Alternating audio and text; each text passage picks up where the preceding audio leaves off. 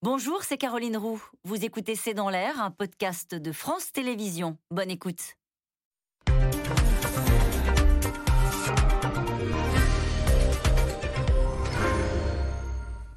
Bonsoir à toutes et à tous. Troisième dose pour tous à partir de samedi. Doctolib est saturé car attention, à partir du 15 janvier, cette troisième dose conditionnera le pass sanitaire. Le gouvernement muscle le jeu en s'appuyant donc sur la vaccination et le pass sanitaire, mais aussi le masque qui redevient obligatoire à l'intérieur en toutes circonstances.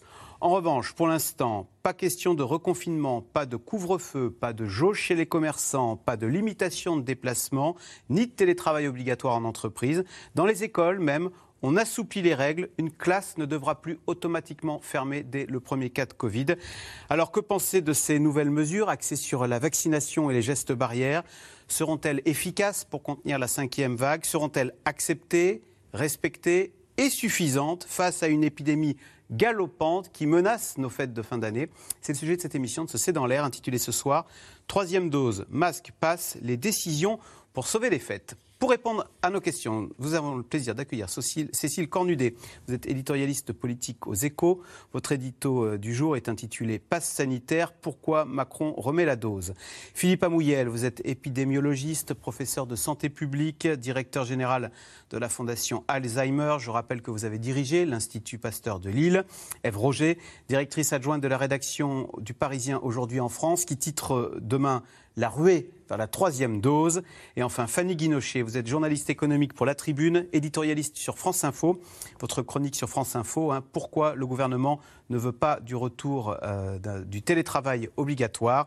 Merci de participer euh, à cette émission en direct. Ève Roger, on commence avec vous, avec ce à quoi on a assisté à la mi-journée, le retour de la conférence de presse, j'allais dire, traditionnelle, avec euh, Jérôme Salomon, mais aussi Olivier Véran, Jean-Marc, Jean-Michel Blanquer. Euh, Emmanuel Macron le disait, hein, il faut un électrochoc. Il le disait ce matin dans votre journal d'ailleurs. Alors, ce qui est intéressant, c'est de, voir qu'on n'a rien appris, parce que depuis hier, tout le monde sait déjà tout. Alors, effectivement, on peut se demander pourquoi on a mis en place cette scénographie, sans doute pour dramatiser la situation et pour effectivement créer cet électrochoc, pour que les Français se disent ah, attention, c'est grave, il faut qu'on serre, les, les boulons. Alors, c'est vrai qu'on a le sentiment de rien avoir appris, mais quand même, cette troisième dose pour tout le monde, c'est quand même une information importante d'autant plus qu'on est à, j'ai calculé, 26 jours de Noël. Et donc, en gros, je pense que tous les Français qui sont favorables à cette troisième dose, et ils sont nombreux, puisqu'il y a 75% de Français qui sont favorables, tous ces Français-là, ils ont envie de le faire avant les fêtes, justement pour éviter, euh, pendant les fêtes de Noël, de prendre des risques. Ils ont très très bien compris le message, que l'immunité baisse au bout de quelques mois et que c'est le moment de la rebooster. En plus, on leur dit que maintenant, à 5 mois, ça sera vraiment optimal et qu'on ne risquera plus rien. Donc effectivement, là, le gouvernement s'est mis dans une position où il va, va falloir maintenant gérer la logistique et c'est ça qui, peut, qui va peut-être être difficile. Sur le fond, euh, professeur Amouyel, cette troisième dose dès samedi, et il ne faut pas attendre six mois après la, dernière vaccination, mais cinq mois uniquement. Il, était temps d'accélérer le, rythme là parce que c'est une course contre la montre face à, la reprise épidémique? L'idée, c'est euh, justement d'essayer de toujours découpler la crise épidémique de la crise sanitaire, qui elle, peut nous mener au confinement. Donc pour ça, il faut que les gens soient protégés, au moins pour les formes graves. Les dernières études montrent qu'en fait, euh, l'efficacité commence à baisser à partir du quatrième mois, pour après six mois euh, être de l'ordre de 50 à 20% suivant les vaccins, suivant les personnes. 20 Oui, pour certains. Les, les plus rapides encore, c'est chez les hommes que chez les femmes, et également chez les plus âgés. Mais ça touche toutes les classes d'âge. Donc le moment optimal pour avoir la couverture complète, c'est bien la fin du quatrième mois, le début du cinquième mois. Le sixième mois, on a déjà baissé. Donc ça explique qu'ils aient remonté finalement à, cinq mois. Donc Fanny Guinochet, il y a urgence à se vacciner. D'ailleurs, Doctolib a eu 350 euh, 000 rendez-vous dans l'heure et demie qui a suivi les déclarations d'Olivier Véran. Je crois que Doctolib est, saturé. Il y a la question de la logistique hein, dont parlait. Ah je pense que ça va être une vraie question parce que tout l'après-midi, pour avoir fait l'essai, Doctolib a tourné, tourné le temps d'attente. Alors, il vous mettait 2 minutes, 6 minutes, 26 minutes, 2 minutes. Enfin, le, site était complètement euh, euh, planté.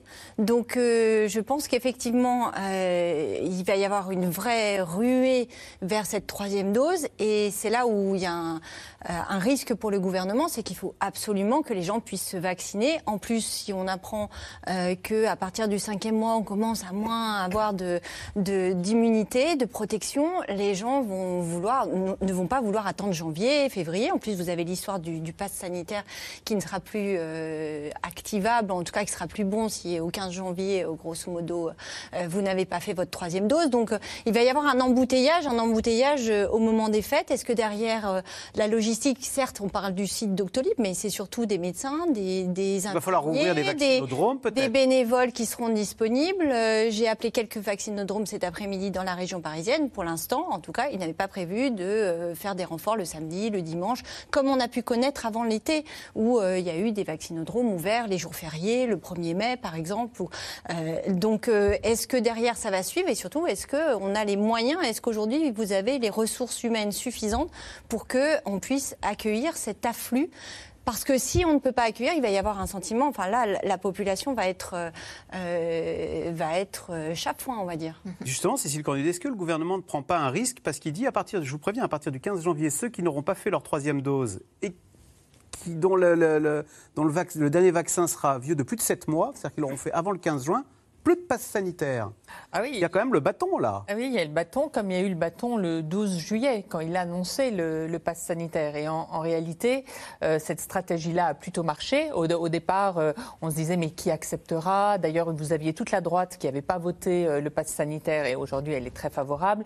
Et donc, politiquement et sanitairement, on voit que ça a marché, que le mouvement anti-vax a finalement a, a été diminué au fil de l'eau. Donc, il refait la même chose. Au lieu en fait, il y a deux stratégies. Soit vous confinez, vous, fermez les commerces, vous faites tout ce qu'on a connu au départ qui pèse sur l'économie et sur le moral des Français. Soit vous allez à fond dans cette logique de la vaccination où vous vous obligez pas à vacciner, mais c'est la dernière marche avant l'obligation vaccinale. Vous faites tout pour compliquer la, tâche de ceux qui ne sont pas vaccinés. C'est ça la stratégie qui est poursuivie aujourd'hui. Alors, on voit que le- l'embouteillage d'aujourd'hui, c'est quand même une bonne nouvelle. Ça veut dire que les gens euh, comprennent le truc, alors qu'on leur, avait- on leur avait fait comprendre quand même avant l'été que deux doses suffiraient. Ils n'avaient pas intégré l'idée que tous les cinq mois, on devrait se refaire euh, piquer. Donc ça, c'est plutôt une bonne nouvelle. Mais c'est vrai qu'il y a le risque logistique, il y a 19 millions de personnes là à vacciner. Alors le gouvernement dit qu'il a 25 millions Ici, de le doses. 15 janvier, il y a 19 millions. Oui, il y a, il y a de 19 Français. millions de, il y a 25 millions euh, de, euh, il y a 6 millions de Français qui ont déjà eu ce- cette dose de rappel. Ouais. Il reste 19 millions à vacciner. Alors ça va être étalé parce que tout le monde n'est pas à 5 mois le 15 janvier. Il y a des gens qui se sont fait, fait vacciner à la fin de l'été. Ça va être plutôt eux. Voilà, tout, tout va être décalé. Mais là, dans les prochaines semaines, il y a 19 millions de personnes euh, qui vont pouvoir euh, euh, se faire vacciner. Le gouvernement dit qu'il a 25 millions de doses. C'est déjà ça. Mais effectivement, il faut toute la logistique derrière. Et il y aura peut-être effectivement des mauvaises surprises.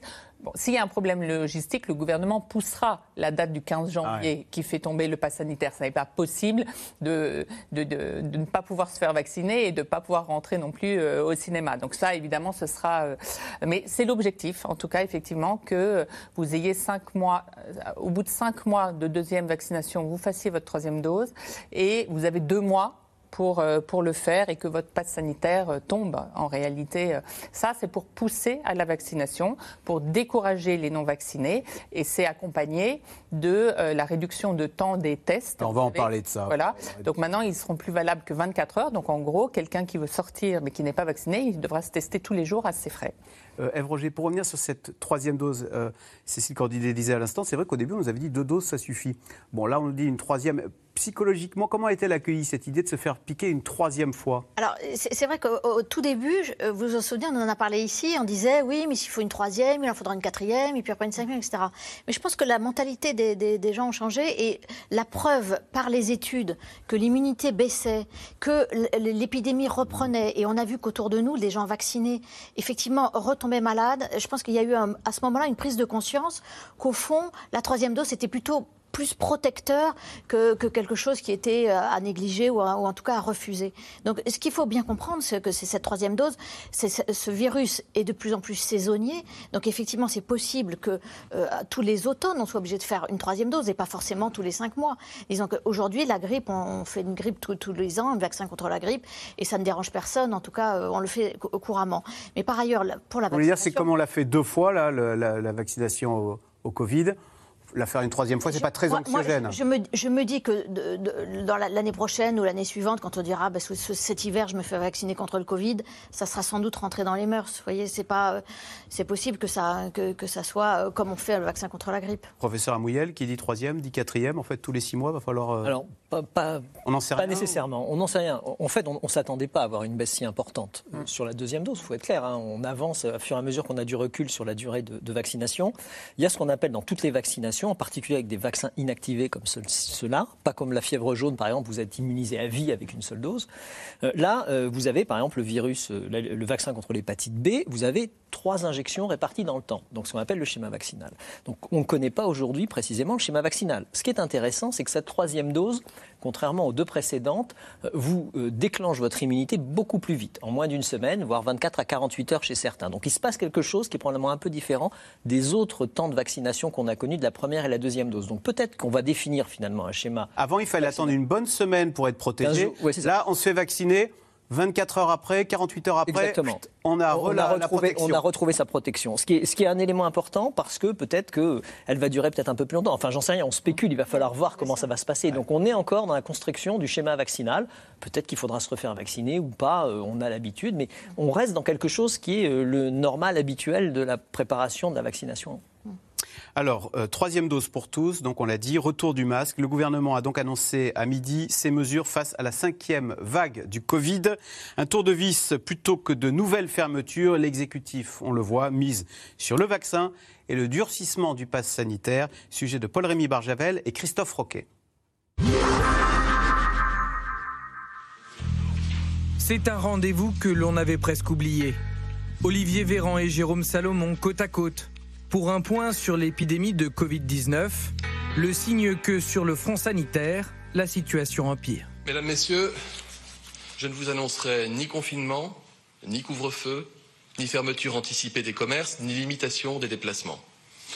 À l'heure où nombre de nos voisins européens font face à la vague la plus violente depuis le début de la pandémie et sont contraints de prendre de telles mesures restrictives, nous faisons le choix de concilier liberté et responsabilité. Les grands mots pour justifier un tour de vis. Pas de confinement donc, mais un message à faire passer encore et encore. Il y a en effet près de 8 fois plus d'entrées en soins critiques parmi les personnes âgées de 20 ans ou plus non vaccinées que parmi celles complètement vaccinées. Le vaccin protège donc fortement contre les formes graves. Souligner l'efficacité du vaccin pour justifier les décisions prises par le gouvernement. La troisième dose de rappel pour tous dès 18 ans, ramenée de 6 à 5 mois. À partir du 15 janvier, en l'absence de dose de rappel, le pass sanitaire sera désactivé. Le port du masque obligatoire à l'intérieur et la validité du test PCR qui passe de 72 à 24 heures pour les non-vaccinés. La pression est un peu plus forte encore sur ceux qui ne veulent pas du vaccin. Si vous n'êtes pas encore vacciné et si vous souhaitez bénéficier du pass sanitaire, vous devrez donc vous faire tester tous les jours, à vos frais. Encourager la vaccination, car la situation épidémique se détériore. 32 591 nouveaux cas hier, plus de 20 000 cas en moyenne sur 7 jours. Les contrôles ont été renforcés sur ordre du ministre de l'Intérieur, comme ici à Creil. Si vous pouvez présenter votre passe, vous avez une pièce d'identité Dans cet établissement, des clients sans passe sanitaire reçoivent une amende. En effet, je n'ai pas pris le, choix de me faire vacciner jusqu'au jour d'aujourd'hui, donc c'est ce qui explique euh, l'absence du passe sanitaire, tout simplement. Euh, j'ai conscience que c'est 135 euros d'amende, hein. mais voilà. Dans le même temps, avant les annonces du ministre de la Santé, rué sur les troisièmes doses de vaccin. Ce matin, dans cette pharmacie, les rendez-vous s'enchaînent. Troisième dose Oui. Troisième. Ok, vous venez avec nous Nous, on peut assurer. Euh, c'est une question d'organisation.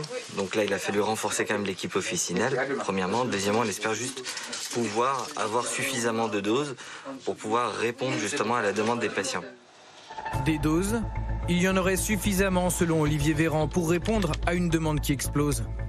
350 000 rendez-vous de vaccination ont été pris dans l'heure qui a suivi les annonces du gouvernement. La vaccination pour les enfants de 5 à 11 ans, elle ne débutera pas avant 2022. Mais le protocole sanitaire à l'école va changer la semaine prochaine. Il n'y aura donc plus de fermeture systématique de classe dès le premier cas de Covid en primaire, mais un dépistage systématique de toute la classe. Ce- autrement dit, seuls les élèves présentant un test négatif pourront revenir en classe. Une mesure pour lutter contre la fermeture des classes qui augmente, pour soulager les parents d'élèves aussi. Euh, C'est quand même dommage qu'on attende la cinquième vague pour mettre en œuvre ce que la FCPE préconise depuis euh, les vacances d'été, c'est-à-dire d'arrêter de renvoyer des enfants qui ne sont pas malades à la maison, parce que ce n'est pas intéressant ni d'un point de vue de, lutte contre la pandémie, quand on détecte un enfant, vaut mieux le faire en milieu scolaire pour pouvoir faire les mesures qui vont avec, mais aussi d'un point de vue éducatif, parce qu'on sait que l'école à la maison, ça n'a pas fonctionné, et que ces enfants, inévitablement, auront de retard scolaire. En tout, 8500 classes en école primaire sont actuellement fermées en France. 180 000 familles en subissent les conséquences.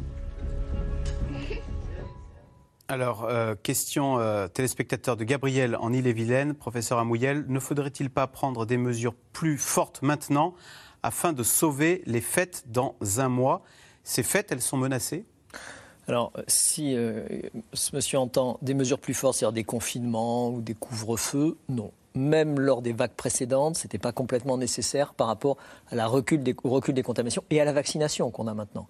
Euh, le risque, c'est euh, certainement euh, un pic sanitaire en décembre, mais pas uniquement de Covid. On va avoir, peut avoir de la grippe, on peut avoir des gastro, déshydratés, on peut avoir des bronchiolites. Et l'état dans lequel est l'hôpital actuellement, en pleine période de Noël, ça va être extrêmement dur à gérer. On sait que les années où on avait des grippes, on n'en a pas eu l'année passée grâce aux mesures barrières, on a eu quasiment zéro. Euh, ça survient le 15 décembre, ça survient le 15 février. Donc un pic à ce moment-là, juste à la veille, serait très très préjudiciable. Et l'avantage de reporter le masque, c'est justement de limiter également l'épidémie de grippe.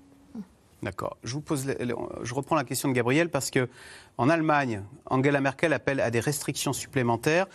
En Allemagne, il y a 79 000 contaminations jour. Nous sommes à 32 000, mais on a l'impression, quand on regarde les courbes, qu'on est, vous savez, euh, qu'il nous arrive, euh, on est 15 jours derrière l'Allemagne. Est-ce que dans 15 jours, on ne se retrouvera pas dans la situation de l'Allemagne? Alors, la situation en Allemagne est particulière. Il y a deux problèmes en Allemagne. Le premier, c'est un, volume de, de personnes vaccinées de 10 points inférieur à celui qu'on a en France. Et c'est un volume de personnes immunisées, c'est-à-dire des gens qui ont rencontré le virus mais qui n'ont pas été vaccinés, qui est bien inférieur à celui de la France également. Rappelez-vous, ils ont fait un testé, euh, tracé, isolé, efficace. Ils ont fait des tests très vite. Donc, ils ont eu peu de cas, ils ont eu peu de morts et c'est une bonne chose. Donc, l'immunité que nous, malheureusement, on a acquise, parce que beaucoup de Français, beaucoup d'Espagnols, beaucoup de Portugais se sont contaminés, vient en plus aider le taux de vaccination déjà Une élevé. bonne qu'on a. immunité naturelle parce qu'on a été durement frappé. Voilà. Donc il y a trois, il y a trois, trois groupes de pays actuellement. Il y a euh, France, Espagne, Italie, euh, Portugal, qui sont en bas de la courbe à moins de 300. On frise les 300 maintenant, cas par million d'habitants. Alors pas les taux d'incidence, les- le nombre de, je, euh, je le préfère en nombre de, de, pass- de cas par jour et par million d'habitants pour équilibrer avec les pays. Tout en haut de l'échelle, vous avez les pays de l'Est, vous avez la Slovénie. Et au milieu, vous avez l'Allemagne, le Royaume-Uni, tous ces pays. Et, et- et l'Allemagne doit faire face à une épidémie extrêmement grave. L'autre mesure, Cécile Cornudet, c'est la validité des tests PCR. Vous en parliez tout à l'heure, et des tests antigéniques qui étaient avant de 72 heures. Maintenant, c'est valable 24 heures. On a l'impression que c'est presque. Est-ce que, alors, est-ce que c'est pour embêter les non-vaccinés en disant Oui. bah, votre test, vous pourrez aller au resto, mais que 24 heures Bien sûr, c'est dit comme ça. C'est fait pour.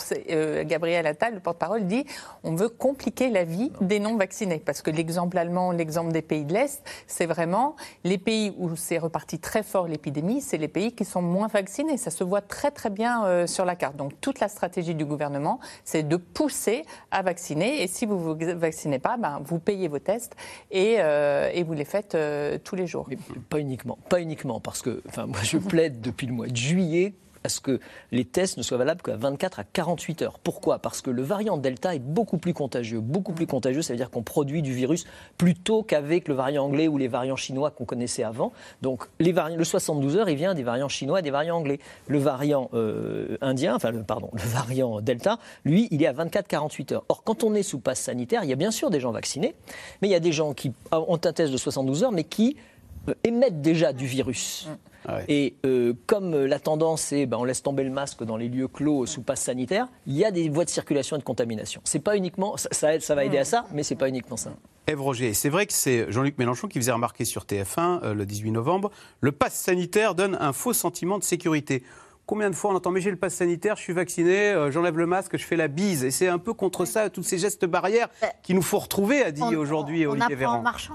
On apprend en marchant. C'est vrai qu'au début, on a cru que la vaccination protégeait aussi de l'infection et de la transmission. Et puis, au fur et à mesure du temps, on s'est rendu compte que non. Et maintenant, c'est l'OMS qui a dit hier, euh, on- il y a une baisse de 40% d'efficacité. On n'a plus que 40% d'efficacité sur les transmissions et, et le vaccin. Donc, c'est vrai que cet argument-là fait, fait un peu le jeu des antivax. Parce qu'ils disent, regardez, votre vaccin, il sert à rien puisqu'on est tous malades et que l'épidémie des flambe. Mais non, il faut toujours rappeler que l'épidémie flambe en nombre de contaminations, mais l'épidémie ne flambe pas en nombre d'hospitalisations et de formes graves. Et c'est c'est ça qui est important. C'est-à-dire qu'aujourd'hui, il y a 1400 personnes en soins critiques, alors qu'à la pire des époques, on était à 7000 personnes et on avait monté le nombre de lits à 12 000.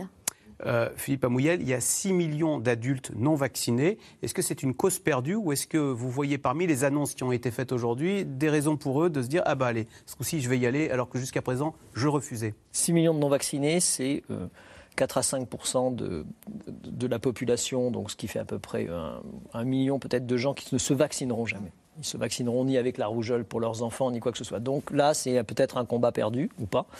Ensuite, vous avez tous ceux qui procrastinent, qui attendent, euh, qui veulent un peu plus de recul, qui Ça veulent fait un six vaccin mois qu'ils français. Ouais, ça fait six mois. Là, c'est peut-être un coup de boost qui va leur être donné, donc on va pouvoir couvrir cette population. Puis vous avez toujours les plus de 80 ou les gens qui sont dans des situations socio-économiques extrêmement difficiles, qui savent pas comment y accéder, qui n'en voient pas l'intérêt.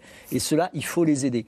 Donc confiner la population des non-vaccinés n'a aucun sens, ça ne va pas amener les choses. En revanche, essayer de la stimuler, on va peut-être obtenir un résultat et avancer sur ces 6 millions. Ce que dit le gouvernement, c'est dans le- les, les- les- les inscriptions qu'il y a actuellement. Là, on parlait de saturation de Doctolib. Il y a beaucoup de euh, primo-vaccinés qui feraient leur euh, Ah. euh, première injection euh, parce qu'ils ils ont entendu ce qui, ce qui était en train de se passer. Parce qu'on est à 76% de la population vaccinée.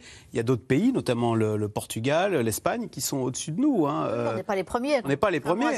Dit. Est-ce que plus on a été touché lors des premières et deuxième vagues, plus on est vacciné? Non, moi je pense qu'en en France, ce qui, a, ce qui a vraiment aidé, le pass- le- aidé la vaccination, c'est le pass sanitaire. Alors, ça a été ce coup de bâton de, de- de- de 12 juillet. Dans les autres pays, euh, l'Espagne, le Portugal, ils ont été vraiment très très durement touchés. Ça a été vraiment un choc psychologique violent et réel. hein. Donc je pense qu'il y a plusieurs raisons. Il y a plusieurs raisons à ça. Alors l'autre annonce, Fanny Guinochet, alors là pour le coup on assouplit les règles.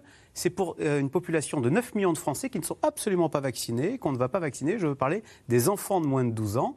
Alors là c'est le contraire. On dit ah bah non, s'il y a un cas, on va arrêter de fermer les classes.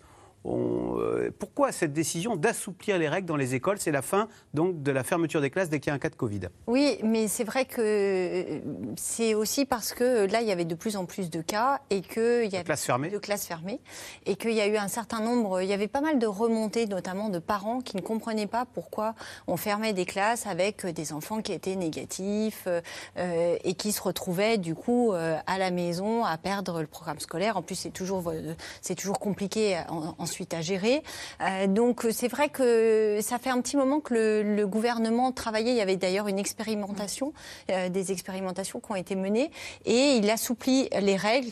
Sachant que la ligne du gouvernement, là, il reste fidèle, c'est de faire au maximum en sorte que les écoles restent ouvertes. Ça sera vraiment le dernier, dernier, dernier, euh, la dernière fermeture, la dernière contrainte, parce qu'on dispose euh, d'un certain nombre d'études qui montrent que euh, on ne rattrape pas euh, l'école qui a été perdue sur plein de, de niveaux, hein, pas que éducatif, mais aussi, on a vu les chiffres, je parle sous votre contrôle, mais d'explosion, de dépression des enfants, des jeunes, et que finalement toutes les contraintes qui font qu'on ferme l'école sont contrebalancées. C'est toujours pareil, c'est le risque-bénéfice dans la mesure en plus les- enfants ne sont pas font très peu de formes graves, Grave. euh, vraiment très très peu.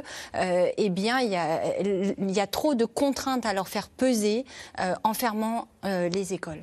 Et puis c'est. Ève Roger, est-ce que c'est un totem politique aussi? On sait que le gouvernement se flattait de laisser ses écoles ouvertes. Là, on était à 8000 classes fermées. Euh, c'était x2, hein, Oui, de, mais alors- de proche en proche. euh. Je ne crois pas que ce soit une forme de laxisme, c'est aussi une forme de pragmatisme, puisqu'il y a 8500 élèves, mais il y a 180 familles touchées, 180 000. Ça veut dire que c'est des parents qui, qui, qui ne peuvent plus aller travailler. Vous voyez, donc c'est- cette, cette nou- ce nouveau protocole qui permet de dire, bon, il y a un cas positif dans la classe, toute la classe est testée et ceux qui sont négatifs restent à l'école, c'est une forme de pragmatisme. C'est-à-dire que c'est ce qui se passe en fait au collège et au lycée. Quand euh, il y a un cas, euh, les vaccinés y restent et puis les non vaccinés rentrent à la maison. Donc c'est une façon aussi de mettre un peu d'huile dans les rouages parce que je ne sais pas si vous avez croisé des parents en ce moment. Parfois il y a des, isolements qui durent 17 jours sur, pour les frères et sœurs. Enfin, c'est- assez monstrueux.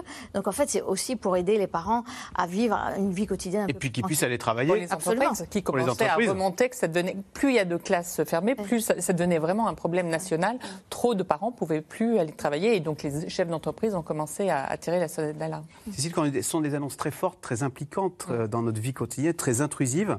Euh, on entend peu l'opposition d'ailleurs là-dessus. Est-ce que finalement, comment est-ce que, est-ce que comment, ces, ces règles Covid, est-ce qu'elles s'insèrent dans le jeu politique qui est en ce moment, euh, Alors, quelques mois de l'élection présidentielle, est évidemment euh, très, très prégnant Politiquement, c'est intéressant parce que euh, toute la droite, euh, en, en juillet, n'a pas accompagné le mouvement, a fait le pari que, par souci de liberté, les Français n'accompagneraient pas.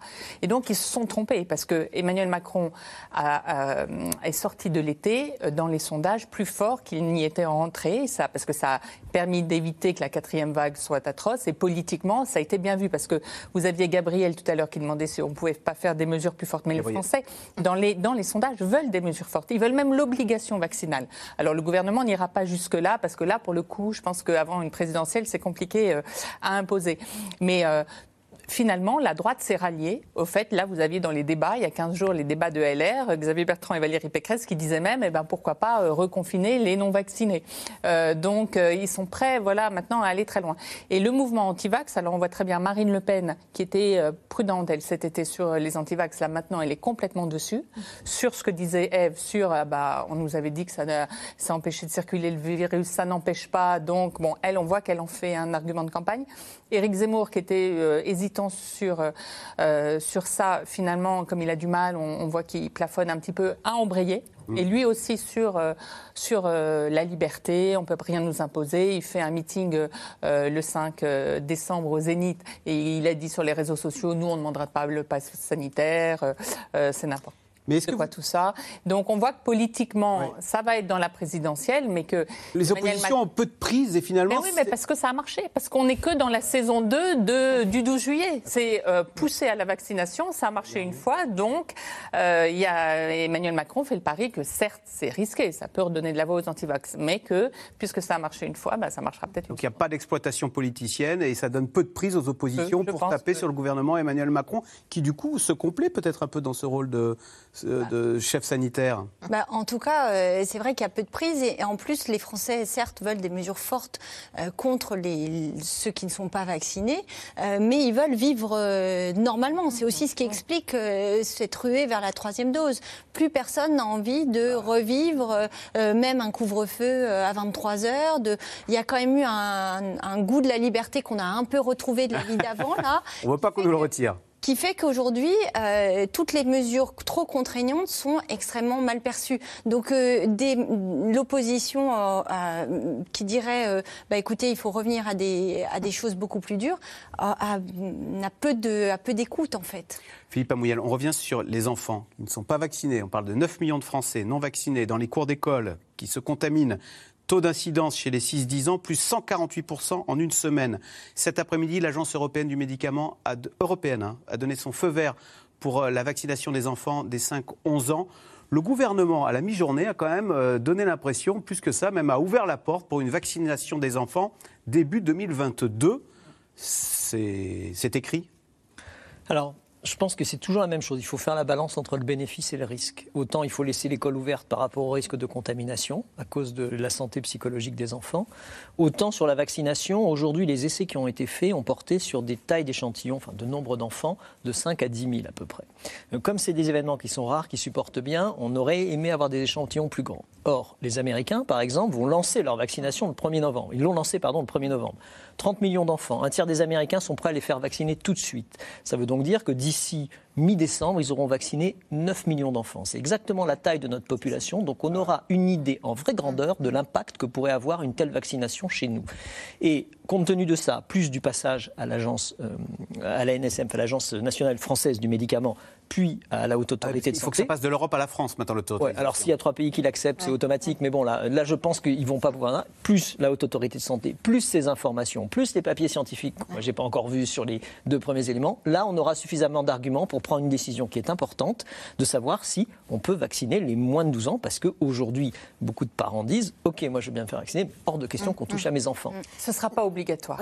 Alors, Ah. Autant on sent que le gouvernement, effectivement, pour les 5-12 ans, à partir de janvier, va ouvrir la possibilité, parce que beaucoup de parents le demandent, et que, effectivement, l'exemple américain, euh, les, les doses sont un tiers. hein, Alors, de toute façon, oui, c'est ça. Les tiers. doses Voilà, sont d'un tiers des- pour les enfants. Voilà. Mais les Américains l'ont fait parce qu'ils ont des facteurs de risque majeurs de. Covid et de formes graves qui sont à peu près beaucoup À cause plus de l'obésité des à enfants. cause de la surcharge pondérale. Au départ, le gouvernement envisageait de le faire que pour des enfants fragiles, sur une population vraiment euh, réduite, peut-être de, de 20 000 personnes. Et puis là, manifestement, on se dirige quand même vers une possibilité qui serait offerte à partir de janvier euh, de, de faire vacciner son enfant si on le veut. Pas de question de passe sanitaire pour les moins de 12 ans. Là. On Non, ne peut pas l'imposer, on ne peut pas punir un enfant. Non, non, mais surtout en plus, euh, puisque Jean-Michel Blanquer l'a répété plusieurs fois, il a dit ça sera fac- facultatif, ça sera facultatif. Mais ce qui était assez frappant aujourd'hui, c'est que le gouvernement, pour l'instant, avait fermé la porte à ce, à ce débat, et on voit bien que là, la, la porte est grande ouverte, et on n'a pas parlé du, co- du comité d'éthique. C'est-à-dire qu'ils vont saisir le comité d'éthique présidé par Jean-François Delfrécy. Comité éthique parce que les enfants sont Voilà. une population qui n'est pas à risque. Ex- Exactement. C'est-à-dire, est-ce qu'on ne va fa- pas faire peser sur les enfants le fait que certains adultes ne veulent pas se faire vacciner? Donc, c'est pour ça que la question sera posée. Mais je pense que maintenant, je ne vois pas comment on pourrait euh, enfin, ne, ne pas y arriver, en tout cas. En attendant, à Noël, on va avoir des petits-enfants qui vont risquer de contaminer leurs grands-parents quand même. euh, Leurs grands-parents non vaccinés. Vaccinés. Leurs grands-parents non vaccinés. Ouais, ou ceux qui auront le rendez-vous, mais euh, vous savez, pour la troisième dose, mais le 3 Les janvier. Grands-parents, en général, la ils ont plus de plupart, 65 ans, voilà, ils sont la- déjà à leur sont- troisième Les dose. grands-parents ont déjà eu la plupart leur troisième dose. Là, c'est plutôt sur la génération des, des actifs, d'ailleurs, que la question Bah, de, 40, des parents euh, qui, se, qui se pose. C'est là où c'est compliqué aussi d'un point de vue économique, parce que la crainte, c'est ça, c'est aussi de ralentir avec euh, des actifs qui, certes, ne sont pas, s'ils ont été vaccinés avec les deux doses, ne euh, se retrouvent pas en réanimation ou en soins intensifs, mais qui se retrouvent à la maison avec euh, l'équivalent d'une bonne grippe. On en voit de plus en plus. Alors, avec la reprise de l'épidémie, la, ques- la question du recours au télétravail se pose. Le télétravail qui est recommandé par le Conseil scientifique. Comment les entreprises réagissent-elles? Reportage de Mélanie Nunes et David Lemarchand. Madame, messieurs, bonjour. Tout le monde a son masque. Faites voir, retournez-vous là, là. Squelette, je vois pas ton masque. Ah, il a son masque, si t'as ton masque. Costaud, c'est bon. Des masques de retour depuis hier soir dans cette cuisine de restaurant. Évidemment, vous dire qu'il n'y a pas eu de relâchement, bien sûr que oui, il y en a eu. Clairement, on est reparti, euh, geste barrière, tout mon personnel est à nouveau en masque, malgré le fait qu'il soit vacciné. Mais pour dire aux clients, bon, voilà, on est reparti nous aussi, comme, comme vous. Parce que si on n'a pas de masque, qu'on leur dit pour aller aux toilettes ou pour aller à la caisse, mettez un masque, ils vont se dire ça pousse un peu quand même. Eux, ils portent pas de masque et nous, il faut qu'on se déplace avec un masque. Donc, il faut qu'on soit exemplaire. Alors, c'est dur, hein, je vous le dis franchement, c'est dur. Donc, attention, pas trop saisi. Ça, tu fais un aller-retour. hein. Tout faire pour éviter un nouveau confinement, à quelques semaines des fêtes de fin d'année, qui s'annoncent déjà compliquées. Ça y est, c'est parti. On a des annulations de groupes, de repas de fin d'année. C'est parti. Donc vous voyez, on- le cauchemar recommence. Quoi. Cauchemar, car beaucoup de restaurateurs ne survivraient pas à de possibles mesures de restriction. Au comptoir, les règles sont appliquées de nouveau méthodiquement, même si là aussi, la lassitude se fait sentir. Je préférerais évidemment, comme tous, euh, dire juste bonjour, vous avez réservé, je vous installe, ouvrir les bras à nos clients et les recevoir avec un grand sourire sans aucune contrainte ni vérification. La question avez-vous votre, votre passe sanitaire dès l'entrée du restaurant n'est pas une chose euh, que j'aime bien faire. Face au relâchement observé ces derniers mois, les entreprises se dirigent-elles alors vers un retour généralisé au télétravail? Pour le gouvernement, c'est pour l'heure à un scénario à éviter. Moi, je note qu'il y a un peu de relâchement. Donc, je le dis à tout le monde, continuez à porter le masque. hein. Je rappelle que quand on est à plusieurs dans un espace de travail, il faut porter le masque. Il n'y a pas de retour au télétravail qui est prévu? Ça n'est pas d'actualité. C'est pas d'actualité. Concilier liberté et responsabilité, plutôt que de contraindre. Aujourd'hui, un salarié sur dix est dans une entreprise qui impose au moins un jour de télétravail par semaine, contre deux sur dix en août dernier. Pourtant, le Conseil scientifique préconise au contraire un recours massif au travail à la maison. C'est une décision qui, relève euh, du dialogue entre l'État et les entreprises mais euh, c'est une, on pourrait probablement optimiser l'utilisation du télétravail dans cette phase pour faire face à la cinquième vague. Mais pour le MEDEF, le retour au télétravail systématique et imposé serait une erreur. Il faut laisser le dialogue social de proximité se faire.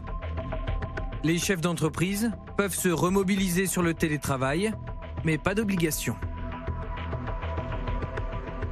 Le dialogue, une priorité pour cette jeune start-up. Elle livre depuis plus d'un an des fruits et légumes bio. toute fraîche. On a plein de clémentines, minuscules mais excellentes, qui composent notre panier. Et on a la petite surprise du chef qui est une courge spaghetti. La moyenne d'âge des salariés est de 28 ans. Tous apprennent à travailler ensemble depuis peu. Moi, j'ai pas peur du télétravail, j'ai peur du 100% télétravail pour tout le monde. Ça, c'est très difficile en tant que jeune entreprise parce qu'il n'y a pas de moments conviviaux, il y a la solitude qui se crée et quand c'est pas choisi, ça peut être très dur pour des personnes qui ont besoin de travailler en groupe. On a livré combien de paniers euh, aujourd'hui, Johan? 400 paniers livrés aujourd'hui, qui est du coup la, la plus grosse journée. Des livraisons dans toute l'île de France et le patron l'affirme, être à distance peut aussi ralentir la cadence. D'avoir chacun chez soi, ça crée un peu de solitude, ça crée aussi un peu de, de stress parce qu'il faut échanger, mais on ne peut pas le faire comme ça en se tournant vers son collègue, on doit plutôt le faire par message et c'est moins efficace. Donc il y a un petit risque sur le côté euh, aussi opérationnel de l'entreprise. Le télétravail à la carte, mais jusqu'à quand? Chez nos voisins allemands, le retour massif au télétravail a été décidé partout où cela est possible. Et en Belgique, il est même redevenu obligatoire, 4 jours par semaine. Alors, question téléspectateur, professeur Amouyel. Olivier Véran a-t-il évoqué des jauges réduites dans les bars, les restaurants, les cinémas et les salles de sport, etc. Non. ça parce que je crois que vous, vous conseillez hein, les salles de spectacle pour l'histoire de donc, jauge. Non, il n'y a pas de jauge réduite. Je pense que le fait de porter le masque, on n'est plus dans. Il faut se rappeler quand même qu'il y a quand même beaucoup de Français qui sont vaccinés. On n'est pas dans les mêmes conditions qu'il y a un an. Donc par rapport aux salles de spectacle, l'élément qui est important, c'est de remettre le masque, de reprendre les mesures barrières. Euh, mais si les gens respectent ces mesures, il n'y a pas de raison finalement, avec le risque de contamination et le nombre de personnes qui sont vaccinées, qu'il y ait une extension, que en fait la salle de spectacle soit un foyer ou un cluster euh, qui entraîne cette extension. Et euh, l'important, c'est justement de continuer à avoir cette activité économique et, culturelle euh, qui, sont très importants. Donc pour l'instant, je ne pense pas que euh, les jauges, euh, enfin, on réduise les jauges dans les salles de cinéma, de spectacle. En revanche, qu'on remette le port du masque, qu'on se relave les mains, qu'on réutilise ça, oui, oui, mille fois oui. Pas de jauge, pas de confinement, pas de fermeture des magasins non essentiels comme aux Pays-Bas, euh, ni de fermeture des restaurants à partir de 20h. Cécile Cornudet, le gouvernement a aussi en tête euh, qu'on est à trois semaines de l'économie, voilà Oui, mais clairement, le, le mot d'ordre, ça a été euh, ne cassons pas ce rebond économique qu'on est en train de connaître. Politiquement, on voit l'intérêt parce qu'on est près de la présidentielle et c'est un atout énorme pour euh, euh, l'exécutif d'avoir cette économie qui repart. Et puis même euh, collectivement pour, pour les Français. On a vu le, le mal que ça faisait si on doit repasser dans du quoi qu'il en coûte. Les entreprises ont beaucoup souffert euh, dans l'organisation du travail, tout ça, de, de tous ces moments-là. Donc sur l'école, sur, sur tous les, les items que vous avez, ça a été le mot d'ordre passé de privilégier euh, l'économie, de ne pas la pénaliser euh, dans Croissance ce moment-là. 75 cette année, Voilà, hein, c'est euh, absolument, euh, absolument inespéré et euh, il ne faut pas casser ça. En plus, le travail, vous parliez du télétravail, c'est quelque chose de fragile. On, on l'a vu, là, il y, a, il y a tout ce mouvement aux États-Unis de, de grandes démissions. Il y a 4 millions de gens qui ont démissionné. Toute cette période de Covid, elle a poussé les gens à beaucoup réfléchir sur le travail. Ça a fragilisé des gens, le télétravail. Donc il y a l'idée, quand même, de cette valeur si importante euh, du travail, de ne pas l'abîmer encore par des nouvelles Le télétravail fait que le lien se distend entre le salarié et son employeur, et même vis-à-vis du travail, on a envie de faire autre chose, on, on rend son tablier. C'est un risque. C'était une demande hein, de, de beaucoup euh, de, de salariés, mais on voit que du côté des entreprises comme du côté des salariés, ce que disait très bien le jeune qu'on voyait dans la start-up, là, c'est quand vous êtes trop loin, il y a un fil qui se casse. Et en plus, ce qu'il faut savoir aussi, c'est qu'il y a beaucoup d'entreprises après le Covid qui sont restées sur une forme de télétravail réduite. Nous, par exemple, aux échos, on est passé à deux jours par semaine de télétravail. Donc, on a pérennisé favoriser un petit peu de télétravail. Donc le gouvernement a estimé que ce n'était pas la peine de remettre un grand coup là-dessus. Oui, et c'est vrai qu'on a, on a remarqué que les, chefs d'entreprise, ils, se plaignent beaucoup d'avoir du mal à faire revenir les salariés au travail. C'est-à-dire qu'aujourd'hui, euh, il y a toujours une bonne raison pour pas aller au bureau. Vous, savez, vous allez rendez-vous. Euh, donc euh, il y a des, chefs de service qui sont dans la difficulté. Donc effectivement, si de nouveau venus du ciel, on leur dit 100% télétravail, à ce moment-là, ça risque de, vraiment d'être très problématique. Il n'empêche, Fanny Guinochet, on est en pleine période de vacances de Noël. Il y a le syndicat des commerces de proximité qui se plaint justement de ces annonces d'Olivier Véran à la mi-journée, jugées particulièrement anxiogènes pour nous, les commerces de proximité. Et, il dit, il se plaint de la désertification de nos centres-villes. C'est vrai que Emmanuel Macron disait ce matin, il faut un électrochoc. Bah, peut-être que l'électrochoc fait que il y a un petit climat anxiogène qui est oh, on va rester à la maison et commander sur Internet. Là. déjà, c'était le cas avant, et c'est vrai que les confinements euh, n'ont rien arrangé. La progression d'Internet euh, continue. Mais c'est vrai que l'économie, c'est aussi de la confiance. Donc euh, l'inquiétude de, se dire on repart dans une cinquième vague, on n'en sort toujours pas, ça peut aussi jouer sur tout un tas de facteurs, sur le fait, sur la consommation, sur le fait de mobiliser ou pas son épargne, de faire des projets. là, on voyait par exemple que du côté des, des ventes de voyages, ça partait très fort. Bon, bah là, il est probable que, euh, avec les contraintes et des certains pays qui se referment, euh, les Français sortent euh, et, moins envie de dépenser leur argent pour aller voyager parce qu'ils vont se sentir contraints, ils vont pas vouloir y aller. Donc, c'est vrai que c'est un, un, climat, mais le gouvernement essaye de maintenir au maximum cette reprise, ce, ce, climat très très bon, avec des chiffres, vous l'avez rappelé, qui pourront servir de bilan à Emmanuel Macron qui est en campagne. Euh, donc euh, il ne veut pas s'en priver. Après, du côté des petits commerçants, il y a la fin du quoi qu'il en coûte aussi, hein, qui est euh, actif maintenant. Donc ils se disent, oh là là, si on repart dans des mesures trop... S'il y a de nouveau des contraintes, il faut, ils, commencent déjà à faire pression en disant, qu'il faudra réouvrir les robinets. Sauf que politiquement, Emmanuel Macron n'a pas du tout envie de faire un retour en arrière et de revenir à l'ère du quoi qu'il en coûte, politiquement et économiquement. Certes, on vient de, voter un budget, mais la rallonge budgétaire, il y a un moment, là, pour le coup, l'opposition s'est beaucoup manifestée ah à l'occasion du vote de ce budget en disant, euh, et même, euh, vous vous souvenez de, propos comme Valérie Pécresse, qui est en campagne euh, pour les LR, qui disait on, Emmanuel Macron crame la caisse, il fait campagne sur le chiquet. Donc, pour lui, ça serait très mauvais aussi de ce point de vue-là. Je voulais rajouter quelque chose sur le télétravail. Un des points qui est aussi un peu moins soutenu, mais, mais quand même que les, les patrons et aussi le gouvernement disent, c'est que le télétravail, c'est un, un, un, marqueur, ça, ça, crée des fractures entre les salariés. Et ça, le gouvernement aujourd'hui, où il y a un climat social un peu tendu, c'est entre ceux qui peuvent télétravailler, qui sont quand même majoritairement des cadres, des, des, CSP+, des gens qui sont dirigeants, managers, qui sont autonomes dans leur travail, qui peuvent choisir de leur emploi du temps, qui ont prise sur leur travail, et puis les autres qui ne peuvent pas télétravailler, qui sont obligés d'être sur poste, qui sont obligés d'être en fixe, souvent dans des, des travaux moins, bien payés ou moins reconnus. Euh, il y a ce risque de fracture que ne veut surtout pas entretenir le gouvernement à un moment où dans les entreprises on est en train de parler de négocier les salaires, hein, où il y a la question de, de, la hausse des prix qui est là et la question des augmentations. Et un des sujets sur lesquels le gouvernement, qui fait que le gouvernement freine autant pour un retour au télétravail plus intensif ou obligatoire, c'est celle-ci, c'est de dire on ne va pas créer en plus des tensions sociales euh, qui et, au Medef, euh, Geoffroy Roux de Bézieux vous explique que il y a certaines entreprises où euh, les chefs d'entreprise, notamment dans l'industrie, ont demandé à certains services de, où ils pouvaient télétravailler de revenir sur site un peu par équité, par égalité avec ceux qui ne peuvent pas le faire. Hmm. Euh, Cécile Candidet, Fanny euh, Guinochet disait à l'instant, on ne remet pas de jauge chez les commerçants parce que qui dit jauge dit derrière qu'il va falloir indemniser les commerçants. On n'a peut-être plus les moyens économiquement et politiquement de, rouvrir les vannes euh, à six mois d'élection et de cramer la caisse Oui, oui, c'est exactement ça. Et euh, en termes d'acceptabilité aussi, vous, nous revoyez euh, avec des attestations, des magasins fermés, des rayons fermés dans les. Enfin, c'est vrai qu'on était rentré dans quelque chose de complètement ubuesque. Et là, les, Français, ils préfèrent, je pense. En fait, ça dépend des peuples. il y a une grande page intéressante dans Le Monde aujourd'hui qui raconte qu'à Vienne, en Autriche, les gens finalement, ils préfèrent le confinement à la vaccination. Ah. Mais en France, je pense que c'est clairement le contraire.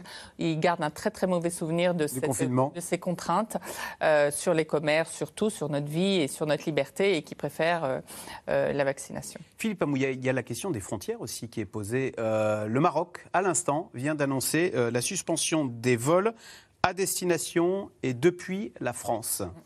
Euh, aller en Angleterre, vous me le disiez juste avant l'émission, si ça reste compliqué. Euh, on n'est pas prêt de revoir des touristes euh, long courrier dans, Non, à Paris et dans nos grandes Pas- villes? Pas forcément. Je crois que, je- enfin, à moins d'isoler complètement le pays, c'est-à-dire de fermer toutes les frontières, d'être dans une île par exemple, ça, ça marche bien. La Corse ou d'autres. on- on- ça- la, la- la perméabilité au virus est tout, de toute façon forte. Donc mettre ces décisions euh, sur des flux qui sont relativement faibles, à moins qu'ils soient séparés par un océan, ce qui est un peu différent, euh, et en général pas vraiment très productive en réduction de Surtout trans- avec le Delta qui est très contagieux. Surtout avec le Delta qui est très contagieux, en effet. Donc c'est vraiment ce point-là qui n'est pas nécessaire. Après, les choix de je ferme mes frontières ou je ferme pas mes frontières, moi j'ai l'impression que c'est plus des décisions qui relèvent du politique ou de la Ah. diplomatie que d'autres choses. Voilà. En attendant, Ève Roger, dans les grands magasins, les touristes chinois et américains, Ah, ils sont toujours. en- ils sont toujours pas là. On les attend. On On, les les, attend. attend. et c'est vrai que les Chinois surtout, je pense que dans, le, dans les grands magasins, à la période de Noël, c'était une grosse, grosse part de chiffre d'affaires et c'est vrai que, que c'est une situation qui est difficile, d'où surtout pas de jauge dans les magasins. En plus, ça veut dire que tous les Français qui vont aller faire leurs courses de Noël, il ne faut pas qu'on puisse dire bah, il y en a que 5 au lieu de 10, vous voyez, par mètre carré. C'est- pour ça que la jauge, c'est devenu un peu le chiffon rouge du moment. Oui, mais ce qui nous fait peur, c'est que ce sont les étrangers. Aux Pays-Bas, ils l'ont fait. Fermeture des magasins non essentiels à 18h, fermeture des restaurants à 20h. Mais- Angela Merkel dit on va devoir durcir les mesures. Autriche aussi. Mais, mais la question de l'acceptabilité, c'est là où elle joue. Euh, c'est là où c'est vraiment très fort. Je pense qu'aujourd'hui, euh, les Français sont prêts à, à se faire vacciner, sont prêts à, à vivre un certain nombre de contraintes, mais ils ne- ils ne- n'acceptent pas d'aller au-delà. S'il y a encore un, un réservoir, on en parlait pour la vaccination des enfants, s'il y a encore un réservoir de gens qui ne se vaccinent pas. Il y a- L'idée de vous entendez, voilà, vous pas, beaucoup de gens quand même qui vous disent, mais euh, non, euh, il il y a à à la rigueur, les Français demandent, et d'ailleurs les sondages le montrent, des mesures fortes pour les non-vaccinés, une dureté pour les non-vaccinés. Donc on voit bien là la, la fracture, euh, en tout cas en France, on ne veut pas payer pour ceux qui ne joueraient pas le jeu. Il y a un risque d'ailleurs de guerre de tranchées entre vaccinés et non vaccinés. Philippe Amouyel, finalement, qu'on dit bah, tout ça c'est à cause de vous qui refusez le vaccin? Moi, ça a toujours été ma crainte au moment où on allait basculer avec une majorité de vaccinés, c'est-à-dire une, une fracture sociale. Et puis maintenant, ça, ça pousse de plus en plus parce qu'arrivent les fêtes de Noël, arrive la vaccination des enfants. Euh, donc tout ça, la faute à qui quelque part? Donc et, et ça, c'est très mauvais. C'est un peu la fracture que vous évoquiez précédemment avec le télétravail. Euh, c'est pas des éléments qui sont positifs et on a besoin euh, d'une nation qui est rassemblée parce que là, il y a un effort économique à faire. Donc euh, je pense que c'est un souci. Aujourd'hui, il y a deux sujets clivants dans les familles euh, à titre personnel et à titre d'information, c'est vacciner ou pas vacciner et la politique. Voilà. Donc euh, c'est pour les fêtes de Noël, ça va être difficile.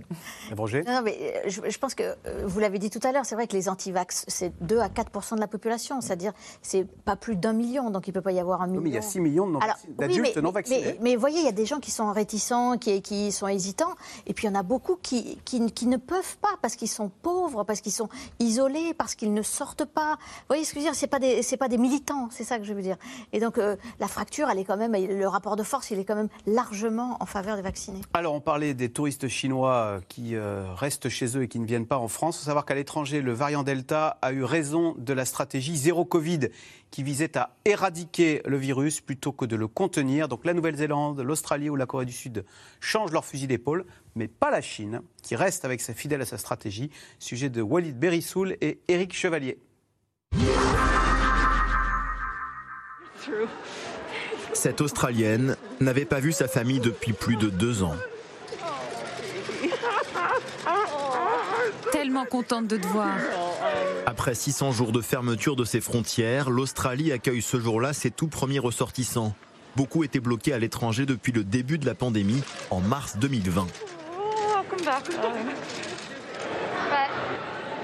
C'était fantastique de revoir les côtes australiennes depuis l'avion. Je ne suis pas venue depuis trois ans et je n'ai pas vu ma famille depuis deux ans. L'an dernier, j'ai dû rentrer pour des raisons familiales et faire une quarantaine à l'hôtel. C'était une expérience extrêmement stressante. Mais rentrer à la maison maintenant et ne pas avoir à faire la quarantaine, c'est tout simplement incroyable. À Melbourne aussi, On a l'impression de sortir d'une très longue hibernation. La deuxième plus grande ville du pays est restée enfermée au total 260 jours. C'est l'un des plus longs confinements au monde. Comme je n'ai pas pu faire ce que je fais d'habitude pendant si longtemps, c'est complètement fou d'être de retour aujourd'hui. Et il fait beau, donc c'est parfait. C'est juste ces petites choses qui compensent une grande partie du stress de l'enfermement, le stress économique, le stress relationnel, tout ça. Alors pouvoir s'asseoir et prendre un café, c'est indescriptible.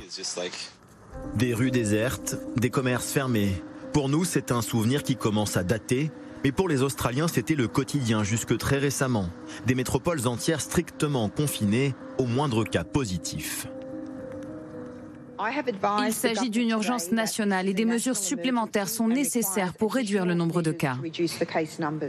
C'est la méthode dite du zéro Covid, appliquée par de nombreux pays d'Asie de l'Est et d'Océanie, avec des résultats spectaculaires. 75 morts pour un million d'habitants en Australie, 65 en Corée du Sud et même 8 pour un million d'habitants en Nouvelle-Zélande. Pourtant, ces trois pays ont choisi d'en sortir. En Nouvelle-Zélande, impossible de contenir un variant Delta beaucoup trop contagieux, alors les autorités viennent de changer de stratégie. La première chose que chaque Néo-Zélandais doit faire dans ce nouveau système, c'est d'être vacciné. Si vous êtes éligible à la deuxième dose, faites-la le plus tôt possible. Si vous n'êtes pas vacciné, vous ne pourrez pas accéder à de nombreux endroits comme les bars, les salles de sport, les restaurants. Revenue du zéro Covid, elle aussi, la cité-État de Singapour. Avec 80% de sa population désormais vaccinée, la presqu'île commence prudemment à rouvrir ses portes, à une poignée de pays pour l'instant. Ouvrir aux voyageurs étrangers inspire un peu de peur chez les gens sur le fait que nous allons les laisser entrer sans quarantaine et les laisser se mêler à nous. Mais d'un autre côté, c'est un peu comme si le gouvernement disait qu'il faut vivre avec le Covid maintenant. Mais à Hong Kong, autre grande place internationale, les autorités de la ville ont encore renforcé il y a un mois ces restrictions d'entrée. 14 à 21 jours d'isolement dans un hôtel pour tout visiteur étranger. Les autocars pour touristes ne sont pas prêts de reprendre du service. Nous sommes pris dans une sorte de dilemme, car nous devons veiller à ce que nos pratiques de lutte contre le Covid-19 soient conformes à celles de la Chine. Car pour la Chine, le zéro Covid s'applique plus que jamais, avec des restrictions sanitaires radicales au moindre cas, et à l'approche des JO d'hiver en février prochain, cela n'est pas prêt de s'assouplir. En cas de résultat positif, nous entamons immédiatement la procédure médicale et transportons le patient dans une ambulance à pression négative vers l'établissement médical désigné et nous activons rapidement le plan d'urgence correspondant. Pas de place pour le compromis avec le virus, avertit la presse officielle chinoise, alors que les chiffres, officiels eux aussi, font état d'une petite vingtaine de cas par jour seulement pour un pays d'1,4 milliard d'habitants. Alors, question téléspectateur, Eve Roger, c'est Isabelle dans le Nord. Le nouveau variant du Covid est détecté en Afrique du Sud. Est-il dangereux? Alors, il est évidemment trop tôt pour donner une réponse définitive. Donc, euh, son petit nom, il n'a même pas encore de nom de l'alphabet grec. Donc, euh, je ne vais pas vous le dire. Le B11 529. B.1.529. Bref, on a déjà vu, en Afrique du Sud, on a déjà vu la, la crainte qu'on a sur chaque variant, c'est de savoir est-ce qu'il est plus contagieux que le, variant actuel qui circule, c'est-à-dire le variant Delta, et est-ce qu'il peut échapper au vaccin? C'est ça notre, notre inquiétude. Je vous rappelle qu'il y avait déjà un variant sud-africain qu'on appelle le bêta, qui avait un peu ces caractéristiques-là, mais qui était quand même moins contagieux que le delta. Donc, euh, résultat, le delta a, tout balayé sur son passage. Donc, il est quand même un peu trop tôt pour dire, c'est normal, il va être sous. Demain, je crois qu'il y a une, réunion à l'OMS pour surveiller, pour étudier les caractéristiques de ce mutant. Mais je pense qu'il ne faut pas paniquer dès aujourd'hui. Il n'empêche, Philippe Amouyel, ça c'est le scénario un peu cauchemardesque, un nouveau variant qui se jouerait de la vaccination et qui se déverserait sur l'humanité. Euh avec une euh, propagation digne du Delta Alors ça, ça démontre que ce qui est important, c'est que pour sortir de ces phénomènes, il faut vacciner à peu près toute la planète. C'est toujours le même euh, leitmotiv. Mais ces mutations euh, sont la vie normale du virus. Euh, le- l'enjeu principal pour, la, pour le virus, c'est de trans- se transmettre le plus vite possible. Aujourd'hui, euh, le, le- le variant Delta, il tue le match. hein. Il les a tous écrasés. Il y avait des variants mu en Argentine, il y avait, voilà, il y avait tous ces éléments. Il y en a un nouveau qui apparaît. Alors, à chaque fois, il y en a d'autres qui apparaissent. C'est-à-dire que vous en entendez pas parler, mais dans les bases de données, il y a des nouvelles mutations. Alors, celui-là est un peu particulier apparemment parce qu'il y a une trentaine de mutations dans la protéine de- qui, qui vient se fixer dans les cellules. Donc, Celui d'Afrique du Sud. celui d'Afrique du Sud. oui. Et en Afrique du Sud, c'est eux qui avaient euh, des mutations du variant sud-africain qui avaient tendance à résister un peu plus euh, au- la vaccination. à la vaccination. Mais aujourd'hui, 98% des contaminations en Europe, c'est du variant Delta. Donc il faut les surveiller. Et l'autre bonne réponse à apporter, c'est qu'on peut adapter, puisqu'on les séquence extrêmement rapidement, les vaccins au type de nouvelles mutations qu'il y aura. Et le rappel, le faire avec un vaccin modifié. Et ils peuvent modifier leur chaîne apparemment en cinq semaines. semaines à peu près. Donc euh, voilà, on a des armes pour lutter. On n'est plus. euh, alors c'est angoissant, c'est tout à fait normal. Ça- il va toujours y avoir cette pression, mais on a les outils et les moyens d'aller contre. Cécile Cornudet, comment interpréter euh, la Chine qui s'entête dans la stratégie zéro Covid Donc, ça veut dire vivre sous cloche, ça veut dire des quarantaines, imposer des quarantaines à tous les étrangers qui arrivent, d'autant qu'ils vont organiser les JO de. Parce que, euh, a- à mon avis, il y a deux raisons euh, surtout. C'est les JO. Ils veulent être impeccables pour qu'ils puissent quand même euh, vendre le- leurs JO, faire venir des gens. Le Et- 4 février hein, à 4 Pékin, les février. JO d'hiver. Et, et ça ne marche que sur une population qui est capable d'accepter ça. Nous, on a bien vu que ça n'a jamais marché euh, chez nous. Dès que vous vouliez tracer, isoler, on en a toujours parlé. Et en fait, on l'a, je crois, euh, jamais vraiment euh, euh, très bien fait. Et d'ailleurs, tous les autres pays renoncent parce que ça coûte cher aussi, hein, économiquement. Ça veut dire que vous confinez pour un oui, pour un rien. Vous coupez les frontières pour un oui, pour un non. Donc, voilà, mon avis, c'est parce que la population est encore prête à, à le supporter en Chine et parce qu'il y a les JO. Oui, ça c'est la chose qu'on n'a jamais réussi à faire, c'est vrai. très- les, les enquêtes là, pour Mhm. remonter les Alors, contaminations. faut pas exagérer quand même. Il y a eu le testé, tracé, isolé, mais Ouais, on mais- avait dit qu'on y arrivait surtout quand on était autour de 5000 cas par jour. Donc effectivement, aujourd'hui à 32 000, c'est beaucoup plus compliqué. Mais quand même, il y a, il y a une tentative, mais jamais à la hauteur de- de- du dispositif chinois. Allez, tout de suite, on revient à vos questions. Alors, comment le gouvernement peut-il affirmer que cette cinquième vague sera plus longue et plus forte, Philippe Amouyel, que la quatrième je, je crois que c'est ce qui a été dit hein, par euh, Je ne sais pas, ça va, dépendre, ça va vraiment dépendre de nos comportements et de ce qu'on va faire dans les semaines qui vont venir. Et l'Institut Pasteur qui parle d'un pic début décembre, qu'est-ce qui le rend optimiste euh, pour Ben, espérer un- juste un point quand même. Si on regarde la somme de toutes les évolutions actuellement des, 20, des 63 pays en Europe qui ont été identifiés par l'OMS, euh, on, est- on- on semble être derrière le pic. Voilà. Quand on, quand on voit les projections, on semble être derrière le pic. Euh, beaucoup de pays diminuent. Euh, je- il va falloir voir à quelle vitesse ce pic va descendre. Euh, ça va vraiment dépendre des mesures barrières. Enfin, le, le- le delta, il est à l'affût de nos comportements. Nos comportements se sont assouplis, il s'est infiltré parce qu'il y avait des non-vaccinés. Maintenant, si on remet en place ces comportements, on a une chance ben, de casser la courbe. Ce qui est plus dur, c'est par rapport au quatrième, euh, à la quatrième vague, c'est la météo. Donc on vit plus confiné, enfermé. Enfin non, confiné, c'est pas le moment. On va tout comprendre. Euh, enfermé, chez nous, sans, vouloir ouvrir euh, les fenêtres. euh, c'est ça qui fait la grande différence et qui rend le, le gouvernement un peu pessimiste sur cette vague. Pourquoi le délai entre la deuxième et la troisième dose est-il subitement passé de 6 à 5 mois? Puisque je le rappelle, à partir de samedi, tout le monde peut aller se faire vacciner dès lors que euh, la, dernière- la deuxième injection a été reçue à plus de- il y a plus de 5 mois. Parce que les dernières études montrent que la baisse d'efficacité commence à partir du quatrième mois et que au cours du cinquième mois, elle diminue. Donc il faut le faire pendant le cinquième mois et pas au sixième mois. Comme on, enfin, c'est la connaissance qui progresse. Et Juste pour compléter ça, vous parliez de l'Institut Pasteur, ils ont fait des modélisations, ils ont montré que la le pic de la courbe serait a- aplati si on passait de 6 mois à 5 mois. C'est aussi Ah oui. les raisons qui ont expliqué le passage de 6 à 5 mois.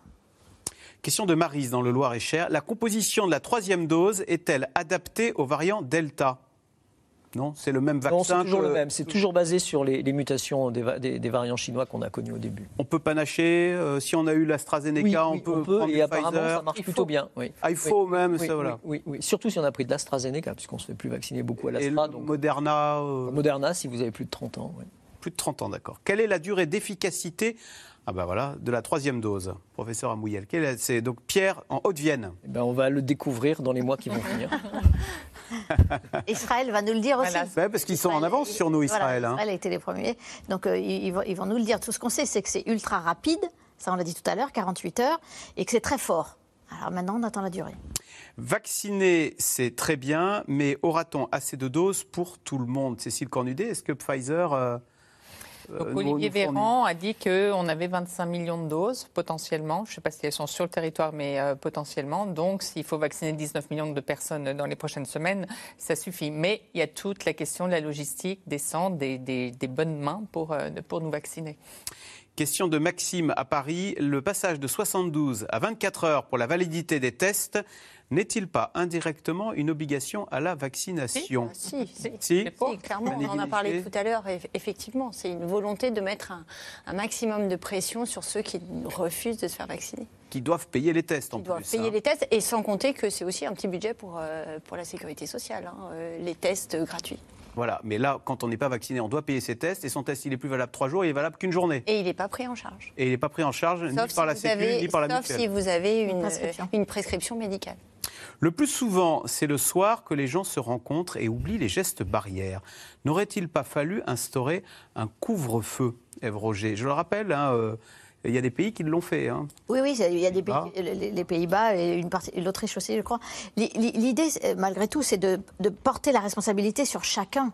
C'est-à-dire, c'est à chacun de nous de, prendre nos responsabilités. Je crois que demain, on publie dans le journal une interview d'Arnaud Fontanet qui dit peut-être que les dîners, ça sera plus à 4 qu'à 12. Mm. Vous voyez, mais c'est une décision qui doit être prise par chacun en responsabilité.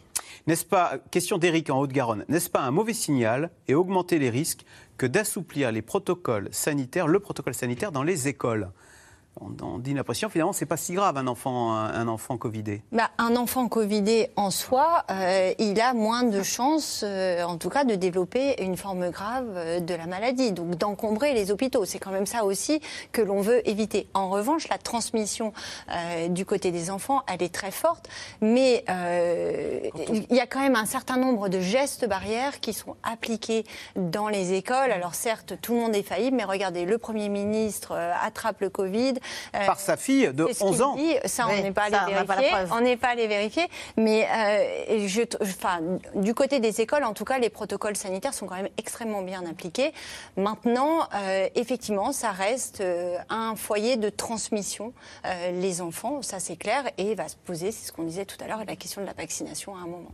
Le gouvernement ne fait-il pas preuve de trop de laxisme à l'approche des fêtes de fin d'année? C'est vrai, si l'épidémie repart et que ça continue d'exposer, on pourrait lui reprocher de ne pas avoir fait comme les Pays-Bas comme l'Autriche, comme l'Allemagne, qui... Euh, Encore une fois, euh, le, gouvernement fait le pari qu'on est quand même mieux euh, vacciné, donc on a mieux résisté que certains pays autour de nous, et qu'il faut, il faut poursuivre cet avantage en misant tout sur cette dose de rappel. Donc c'est quand même, c'est ce qu'on disait tout à l'heure, hein, les gens ont envie de mesures très très dures, mais ce qui est pris, c'est quand même des mesures dures, parce que depuis cet été, vous avez obligé finalement un nombre de gens se faire vacciner, euh, qu'on n'aurait pas pensé que c'était possible à ce point-là. Donc euh, là, la logique est poussée un petit peu plus loin, les, tests moins durables, le, le pass sanitaire. Euh, c'est quand même dur d'imposer ça à une population. Oui, vous, vous, comparez comme l'Autriche, les Pays-Bas et l'Allemagne, mais il ne faut pas oublier que la situation n'était pas la même dans ces pays-là. C'est-à-dire, on a parlé tout à l'heure du taux de vaccination, lors des le, le taux de vaccination qui est quand même inférieur euh, autour de 10 points dans certains des pays, et puis un relâchement total des mesures barrières dans ces pays-là. Et c'est pour ça qu'aujourd'hui, on est obligé de serrer très fort, contrairement à la France. Justement, euh, professeur Amouyel, Julien en Haute-Saône, euh, faut-il s'attendre au retour du télétravail dans les semaines à venir? C'était une mesure très efficace, le télétravail, pour casser bah, Tant qu'on diminue les la circulation des individus et les contacts, oui, parce que c'est quand même le mode de transmission. Après, il faut trouver la balance bénéfice-risque avec d'un côté là l'économie, euh, le travail, et puis on n'est plus dans les mêmes circonstances. Je le rappelle, on a le vaccin. Quand on était en télétravail à l'époque, première, deuxième vague, oui, ça posait des questions parce qu'il fallait absolument arrêter la télétransmission, la, transmission du, du, du, variant, en maintenant quand même une activité. Là, on n'est plus tout à fait dans les mêmes circonstances, et les gens qui sont au travail vont pouvoir utiliser à nouveau les gestes barrières de manière efficace. on avait oublié un peu le masque. Et eh oui, on a arrêté de se faire la mm. bise, arrêté de se serrer la main chaleureusement, mm. et peut-être que ça va aider aussi. Et il y a des mesures pour les cantines, parce que, ça, c'est une préoccupation du gouvernement depuis le début. Là, on se, on, on se contamine beaucoup. Donc l'idée, c'est de mettre deux mètres entre les personnes. Donc les grandes tablées à la cantine, va falloir euh, oublier. Et c'est le grand mot d'ordre du, gouvernement de dire on va faire aussi des contrôles de l'inspection euh, du travail dans les entreprises. Il y en a déjà eu, hein, près de 30 000 depuis le début de l'année, mais euh, pour vérifier que les gens respectent bien les gestes barrières et notamment le masque, qui est la meilleure protection quand on est vacciné. Pourquoi faire de nouveaux efforts alors que certains, un certain nombre de personnes ne sont toujours pas vaccinées? C'est ce qu'on disait tout à bah, l'heure. C'est de la philosophie. C'est-à-dire, non, mais il y a un risque de. C'est un problème d'éthique. Mmh. C'est ça, c'est-à-dire pourquoi certains doivent payer pour, pour d'autres. Et comment faire pour convaincre? Et je pense que la conviction, c'est quand même la, stratégie qui est là, et non pas l'obligation, parce qu'on a vu que. Eh bien voilà, c'est la fin de cette émission. Merci beaucoup d'y avoir participé. Un grand merci pour votre fidélité, car nous sommes ravis de constater que C'est dans l'air et l'émission euh, la plus télé podcasté. Euh, 1 400 000 podcasts au mois d'octobre. On a battu tous les records. Vous restez évidemment sur France 5 à suivre. C'est à vous avec Anne-Elisabeth Lemoine. Anne-Elisabeth, qu'y a-t-il au programme ce soir? Bonsoir Axel. Nicolas Hulot accusé de viol et d'agression sexuelle. Le magazine envoyé spécial a mené l'enquête pendant 4 ans. Cinq femmes témoignent ce soir, dont 4 à visage découvert. Un travail d'investigation que viennent nous détailler Élise Lucet et Virginie Villard. Un grand merci, c'est tout de suite, c'est à vous, Anne-Elisabeth Lemoine. On se retrouve demain pour un nouveau C'est dans l'air. Bonne soirée sur France 5.